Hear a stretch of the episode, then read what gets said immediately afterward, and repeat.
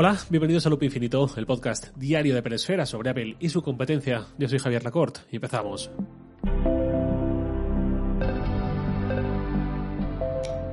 Antes de comenzar, un par de cosas. Por un lado, la semana que viene hay un par de días festivos en España, el lunes y el miércoles, así que esos días no habrá episodio. El martes 7 sí, y ya volveremos a la normalidad a partir del jueves 9.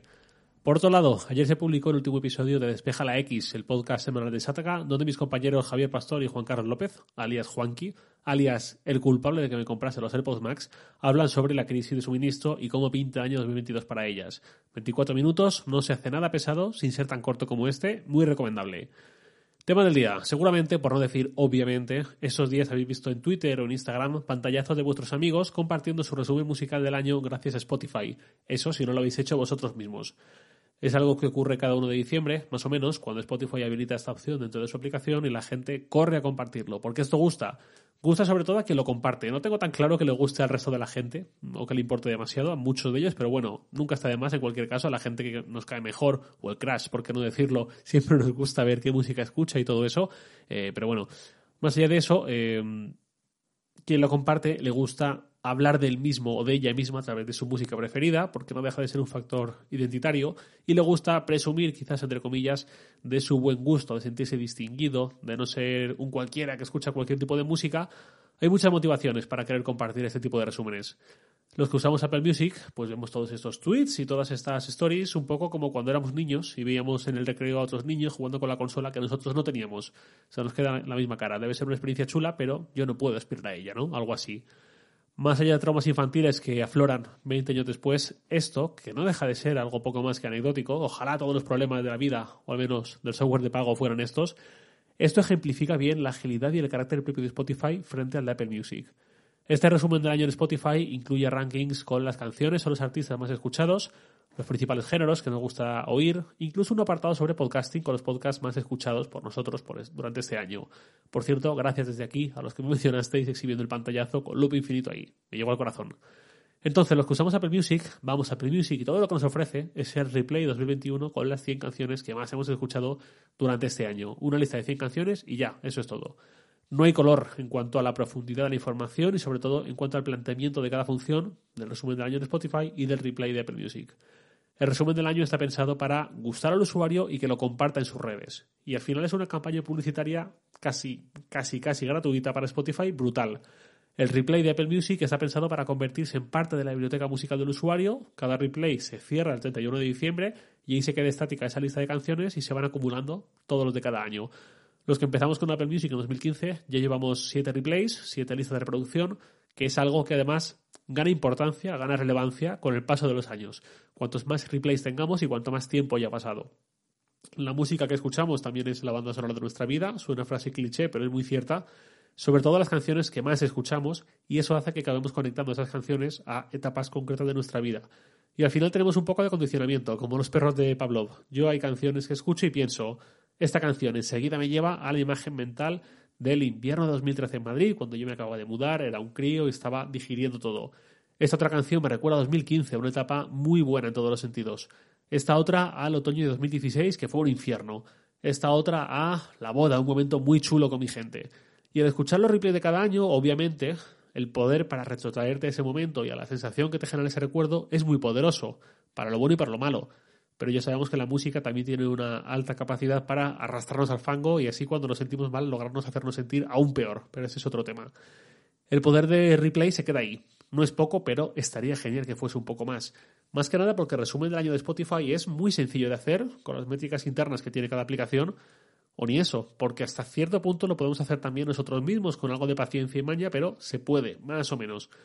En Apple Music, en el Mac, en escritorio, si hacemos clic derecho en la palabra playlist, en la barra lateral izquierda, encima del listado, de lista de reproducción, aparece la opción de crear una nueva lista de reproducción inteligente. Y ahí lo que hacemos es crear una lista que, en lugar de contener las canciones concretas que le enviemos, ella misma crea una playlist añadiendo canciones automáticamente en función de los parámetros que nosotros le marquemos. Y las posibilidades son gigantescas. Se pueden crear combinaciones muchísimas. Por ejemplo, una lista de canciones que haya reproducido como mínimo 150 veces cada canción. Y ahí tienes tu droga musical otra de canciones que haya reproducido al menos 30 veces y su género sea country, por decir algo. Otra que sea de cuatro artistas concretos, solo estos cuatro, y que les haya dado además un me gusta. Otra de canciones de entre el año 91 y 96 y que haya escuchado por lo menos 10 veces, ¿no? Hay muchísimas variables. Y luego puedes hacer que la lista sea ilimitada o que solo abarque 30 canciones o 100 o las que sean, o que se actualice en tiempo real. Por ejemplo, si hay una canción que nos obsesiona y también la escuchamos más de 150 veces, que pase a formar parte de ahí, o que sean listas estáticas, que una vez las creemos, así se queden para siempre. Con este tipo de controles se pueden crear varios tipos de listas que revelan un poco entre escuchas y tal, pues lo que más escuchamos. Eso, refinado, con un poco de trabajo de diseño y acotando el año y todo esto, ya sería un resumen del año más o menos como el de Spotify, en el que hay muchas opciones. Pero como decía, esto es sintomático.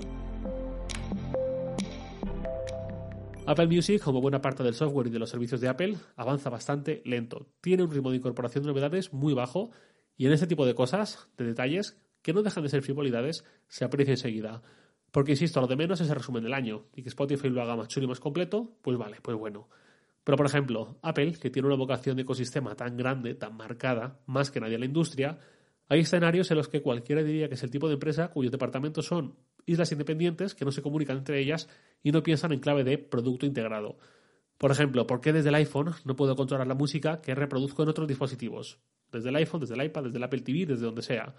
Puedo enviar la música por AirPlay, pero no me refiero a eso. Me refiero a decir, ok, estoy controlando la música desde aquí, pero realmente quiero que suene solamente en otro dispositivo, que no tiene por qué ser compatible con AirPlay.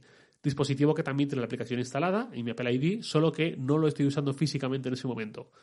¿Ese Spotify lo hace? Perfecto, no, perfectísimo. Se llama Spotify Connect, para los que haga mucho que no usáis Spotify, y de verdad que va muy bien. Funciona en todas partes y de una forma perfecta. Por ejemplo, caso de uso práctico. Estoy por la calle, volviendo a casa, escuchando música en mis AirPods. Llego a casa, me siento en el sofá, enciendo la PlayStation y en el iPhone elijo que la música siga sonando, pero en la PlayStation. Y mientras se abre el juego y tal, la música empieza a sonar en segundo plano. Ni siquiera tengo que estar eligiendo la música en la interfaz de la PlayStation, sino que el control total es desde el iPhone, o desde el iPad, o desde el Mac, o desde donde queramos. Si la única opción es enviar por AirPlay, no podrías estar jugando con la PlayStation al mismo tiempo y bueno, todo eso. ¿Por qué no tiene Apple Music? Un Apple Music Connect, como se llame, eh, precisamente viniendo de una empresa con esa vocación de ecosistema tan marcada. AirPlay está muy bien, pero la vida a veces te hace ver que no siempre es suficiente. Y ya ni hablemos de interfaz, sobre todo de escritorio. Crear una playlist en Apple Music, o mejor dicho, rellenarla, es tedioso. La búsqueda es muy lenta.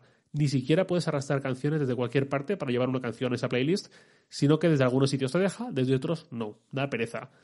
En Spotify no solo puedes arrastrar desde absolutamente cualquier parte y todo va muy fluido y las búsquedas son instantáneas, es que además al final de cada playlist hay sugerencias automáticas en base a las canciones que ya tienes, te sugiere otras de ese mismo estilo, y no solo en base a esas canciones, sino que incluso en base al nombre de esa playlist. Te ahorra mucho trabajo. Apple Music te da más trabajo en cambio.